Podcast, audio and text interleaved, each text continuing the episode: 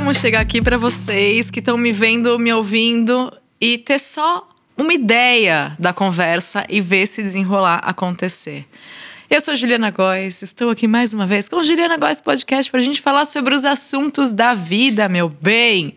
Em alguns momentos a gente talvez se emocione, em outros momentos a gente dê risada, em outros momentos a gente tem insights, mas a ideia aqui é que eu possa ser a sua boa companhia durante esse episódio, durante os próximos, os outros, enfim. Temos aqui umas levas de episódios já lançados e eu agradeço a todo mundo que compartilha esse conteúdo, que vai nas redes sociais, lá no meu Instagram, no meu TikTok, e realmente é, compartilha as pílulas, os áudios originais. A gente está fazendo um movimento muito lindo. Eu estou criando conteúdo há 13 anos, pelo menos.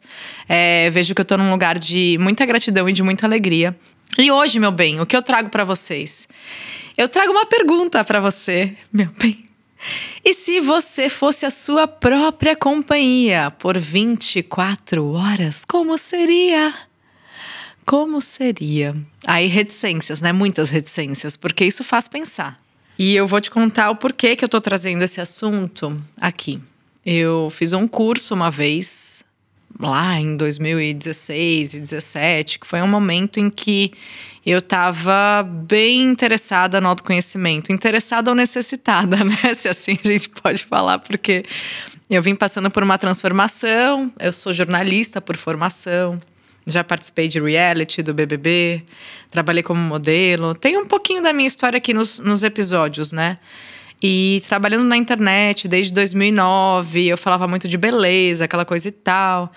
Aí me deu um ciricutico em 2016 e eu meio que fiquei assim, sentindo que tinha um vazio dentro de mim e eu precisava ter uma missão mais clara. Qual era o meu papel nisso tudo, né? O que, que eu tinha que entregar para o mundo. E aí começou uma trajetória de terapia, de cursos de programação neurolinguística. Fiz vários cursos de programação neurolinguística. Naquela época me ajudaram muito, me, me ajudam até hoje, né? E assim, é, sou muito feliz por ter tido essa inquietação lá atrás, que me fez procurar outros caminhos de me reencontrar, de estar em contato com a minha essência para entender quem eu era e o que realmente me entusiasmava. E assim criar novos caminhos. E daí, uma vez, num desses cursos, veio essa pergunta em forma de uma dinâmica que era basicamente, né, você passar 24 horas na sua própria companhia. Como seria isso? E na época, quem era eu naquela época? Vamos ver. E com acolhimento, tá, gente? Porque tudo que aqui que eu trago para vocês não é uma forma de te cutucar. Às vezes sim, é um cutucão, mas um cutucão gentil, para que você se perceba em alguns comportamentos, em alguns contextos, em algumas repetições que talvez não sejam saudáveis para você, para suas convivências. Então a ideia mesmo é que a gente se perceba, porque com a autoobservação você é capaz de identificar o seu melhor também, né? E lapidar aquilo que precisa de atenção. Então, quando eu te pergunto isso, é para fazer um exercício muito simples de autopercepção e quem sabe de autorresponsabilidade. Porque muitas vezes a gente vai reproduzindo as coisas no modo automático, no dia a dia. E eu imagino que você também, assim como eu, possa ter essa sensação de que com o mundo todo você tem mais paciência, você tem mais tolerância, você tem mais jeito e flexibilidade, jogo de cintura, e com as pessoas que você mais ama, você tem o quê? Patadas.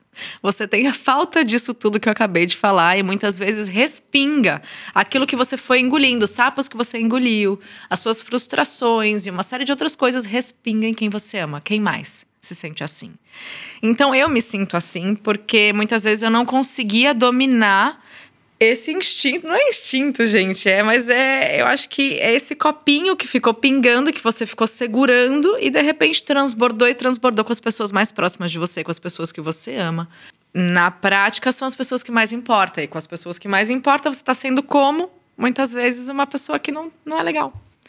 Uma pessoa que é impaciente, uma pessoa que responde torto. E, e eu ainda sou assim, não vou dizer que eu mudei, mas eu tenho mais consciência sobre esse processo. E o que pega muito para mim é quando isso acontece com os meus filhos. Eu sou mãe de dois. E nos dias em que assim, uma série de motivos me levam a não estar tão harmônica, né, tão equilibrada. Na maioria das vezes é cansaço excessivo, é, falta de prioridades que contenham bem-estar. Então, assim, eu sei que no meu dia eu tenho trabalho, eu tenho as coisas da casa para cumprir, eu tenho a família e tal. Mas se eu não me incluo um pouquinho, vários episódios desse podcast já falaram sobre isso, se eu não me incluo um pouquinho nesses rituais, trazendo respiro, meditação, terapia, o que quer que seja, um mergulho no mar, coisas que importam para mim, eu fico em falta de mim. E quando a gente está em falta da gente, aquilo que a gente dá para o mundo não é na integridade, não é no nosso melhor potencial, né? Então, quando eu estou em falta de mim, geralmente é quando eu tenho, né, e com cansaço e as outras coisas, é quando eu tenho esses deslizes. Teria um nome melhor para isso? Talvez. Mas são os momentos em que eu não me orgulhei de quem eu fui, do que eu falei, da forma como eu agi. Então, assim, isso também foi um caminho longo de autoobservação para entender quando é que eu não estava sendo legal. Então, hoje, eu já entendo que se eu me abasteço um pouquinho de mim todos os dias, que seja um minuto, dois minutos, dez minutos, eu faço um treino, se eu estou em silêncio, mas eu fui aos poucos mapeando o que me faz bem que aí isso minimiza esses respingos que vão, né, para as pessoas mais próximas. E com os filhos é desesperador, porque hoje a minha filha tem cinco, quase cinco, e eu vejo ela reproduzindo algumas formas de responder que eu faço e que não é legal. E ela tá fazendo igual. Né? Mas enfim, a vida segue. E eu não me sinto no lugar de repreendê-la, porque eu dei o exemplo. Né? Então o que, que eu falo? Filha, tá parecendo a mamãe, né? Mas a mamãe precisa melhorar isso. A mamãe precisa melhorar esse jeito, às vezes, de responder meio atravessado e meio sem paciência. Então, assim, é, estou no caminho, seja você, né? Não, não repita, porque isso daqui, em específico, não, não tá muito legal. Então, é jogar franco, né? E, saber pedir desculpas e, e saber virar para essas pessoas depois e se posicionar. É, porque muitas vezes a gente se sente culpado e a gente não faz.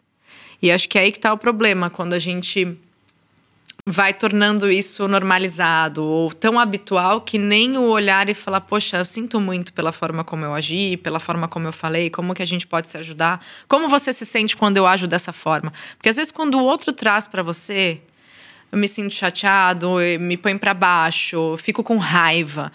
Talvez assim, você tendo esse feedback, te ajude a, a, tornar isso mais concreto de falar não, não dá, não quero causar isso naquela pessoa que eu amo, naquela pessoa que é importante para mim. Então assim, gente, isso tudo são ainda ideias que pairam por mim que eu ainda não tenho a resposta, mas eu sou também assim muito mais feliz hoje me colocando humana, me colocando real para vocês e para as pessoas à minha volta, porque eu exigia muito de mim, de, de uma perfeição que eu não acho que seja possível. E eu ainda quero estar tá viva, eu sei que enquanto eu estiver viva eu vou estar tá aprendendo. Então, essa observação de passar 24 horas com você atualmente, ela pode te dar muitos bons insights. E como você vai fazer isso? Não é para você olhar só para os teus pontos. É, eu não queria nem falar ponto negativo, vocês sabem que eu tenho muito cuidado com as palavras. Mas para as coisas que você não gosta, vamos falar assim, né? Para aquilo que precisa ser lapidado, para aquilo que precisa ser melhorado. É, para você olhar para aquilo como pontos de partida na sua própria melhoria, né? Então, assim, é, se você acorda com você, como é seu humor de manhã, né? Você não é obrigado a estar de bom humor, mas se as pessoas à sua volta sabem que você precisa de espaço e de silêncio, você deixa isso claro para você e para o mundo, ótimo, né? Você não vai tentar ser quem você não é. E isso ajuda, porque quando a gente fica se esforçando para caber né? Para servir, para ser do jeito que o outro quer e tudo mais, também desanda. Então não é por esse caminho, mas é você também fazer com que as pessoas saibam do que importa para você. Então, quando eu acordo, eu preciso de silêncio, de espaço. E claro que em família nem sempre é possível, mas enfim, se embora. Respira fundo e eu vou tentando dar o meu jeitinho como for possível. E aí você acorda com você. Como seria esse começo de dia, né? Você vai ter uma gentileza, você vai ter uma presença, você vai acordar se atropelando e você nem vai prestar atenção em quem está do seu lado, né? Em você mesmo, porque você é sua própria companhia, né? Essa brincadeira que a gente está fazendo. E o almoço, e as conversas, e a dinâmica de trabalho. É, como você se trataria, né? Como que você agiria? Então, acho que isso tudo é uma chance de percepção sobre como você está. Eu não vou nem dizer sobre quem você é. O quem você é está sempre se transformando, e especialmente para quem está mergulhando né, nesse contexto de se dar uma chance de ser uma pessoa melhor, sem rigidez também, né, mas com carinho, entendendo o seu processo. Quando você olha para você entende que você está muitas coisas, isso alivia, né? Então, eu estou tem uma tendência, né, a estar muito irritado, tem uma tendência a estar muito fechado, quando, especialmente quando eu tô com problemas. Então, entender tudo isso e saber que estar te dá já naturalmente o seu cérebro entende que você tem oportunidade de mudança. Se você falar que você é, é uma afirmação muito forte, né? Então você está ali colocando um rótulo, você está reafirmando uma característica muito forte como sendo absoluta. Então vamos dizer que a gente está? Talvez isso te ajude. Então, é, pensando nesse dia com você, quais pontos você poderia melhorar, entendeu? E, e o que, que você pode transformar isso sutilmente? É, os espaços que você precisa abrir, é, de que forma que você poderia estar melhor para o mundo. E não adianta, não adianta você continua achando que estar melhor para o mundo é só pensar no que o mundo quer de você. Você estar melhor para o mundo é você se abastecer de si, daquilo que é importante para você. Aí sim, você está na sua integridade e você transborda o melhor que você é, e não o contrário. Né? Então é importante a gente não confundir as coisas aqui.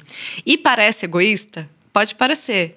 Mas na verdade, enquanto você se prioriza nisso tudo, você está em dia, né? E ainda que pareça difícil, porque muitas vezes o seu se priorizar é acordar 10 minutos mais cedo, é o que eu venho falando para mim.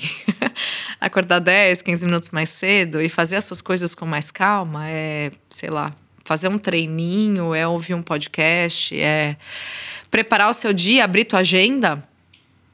Então, às vezes é isso, é se priorizar. Não quer dizer que você vai passar o dia para si mesmo, adoraria. Seria lindo, né? Quem sabe no futuro, mas você vai ter outros pratinhos aí para equilibrar.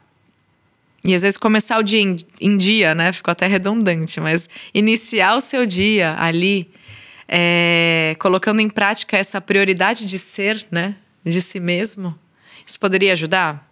Talvez. Ou às vezes para você não, eu começo o dia super bem, eu começo na energia, beleza, tal, vamos embora. Mas depois do almoço, me dá uma leseira. Quem sabe nesse momento, né? Tipo, é abrir esse espaço para uma leitura, para ver uma série, para pegar um entretenimento na internet, dar uma risada. É isso. Então é se entender nesses contextos como que você poderia estar em dia com você, porque daí a sua companhia seria muito mais prazerosa. E eu quero também pincelar um ponto importante. Por mais que a gente super se dedique a se melhorar, a se conhecer, e, e a entregar para o mundo o nosso melhor, não vai ser constante. Não se exija. Tem dias que você vai sentir que falhou. Tem dias que você vai sentir que, putz, meu, parece que eu me dedico tanto e não saio do lugar. Sim, eu também me sinto assim várias vezes. Mas é um processo, né? Então não é linear. Eu falo sempre isso para vocês, porque muitas vezes eu vejo que as pessoas que se interessam, né, por autocuidado, por autoconhecimento, acabam criando uma rigidez de você ser sempre melhor e não vai ser. Mas é saber o que, que você tem para dar em cada dia e respeitar isso. E respeitar. A gente tem ciclos, a gente tem ciclos lunares, astrológicos, hormonais e energéticos. Então, tem muitas coisas envolvidas, né?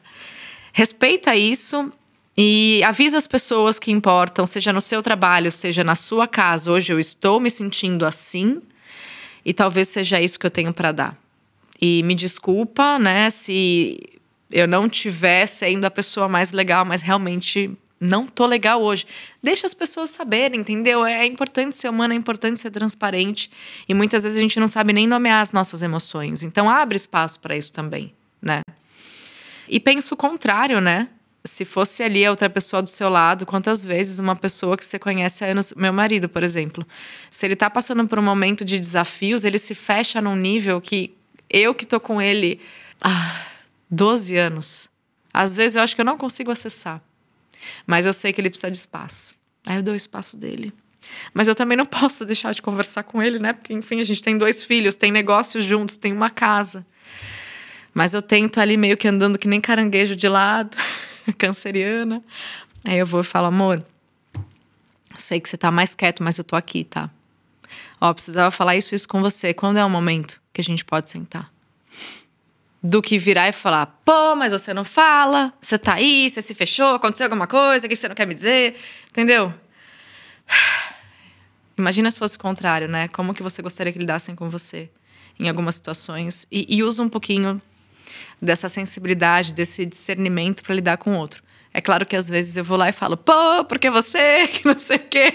Às vezes sim. E às vezes até funciona, porque tem momentos em que um chacoalhão é importante. Mas sente. Sente e não age mais no modo automático.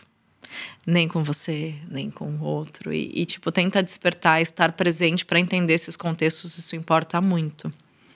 E aos poucos, eu acho que você vai ganhando essa oportunidade de entender aquilo que te faz bem, que te faz transbordar seu melhor e que te faria ter uma companhia maravilhosa de si. 24 horas. Não que as 24 horas seriam maravilhosas, mas ao menos você pouparia de alguns desgastes em ser franca, em ser franco, em ser honesto, em ser transparente, em falar, olha, preciso agora, né? Preciso de outra coisa mas já já eu volto melhor. Que seja assim, né?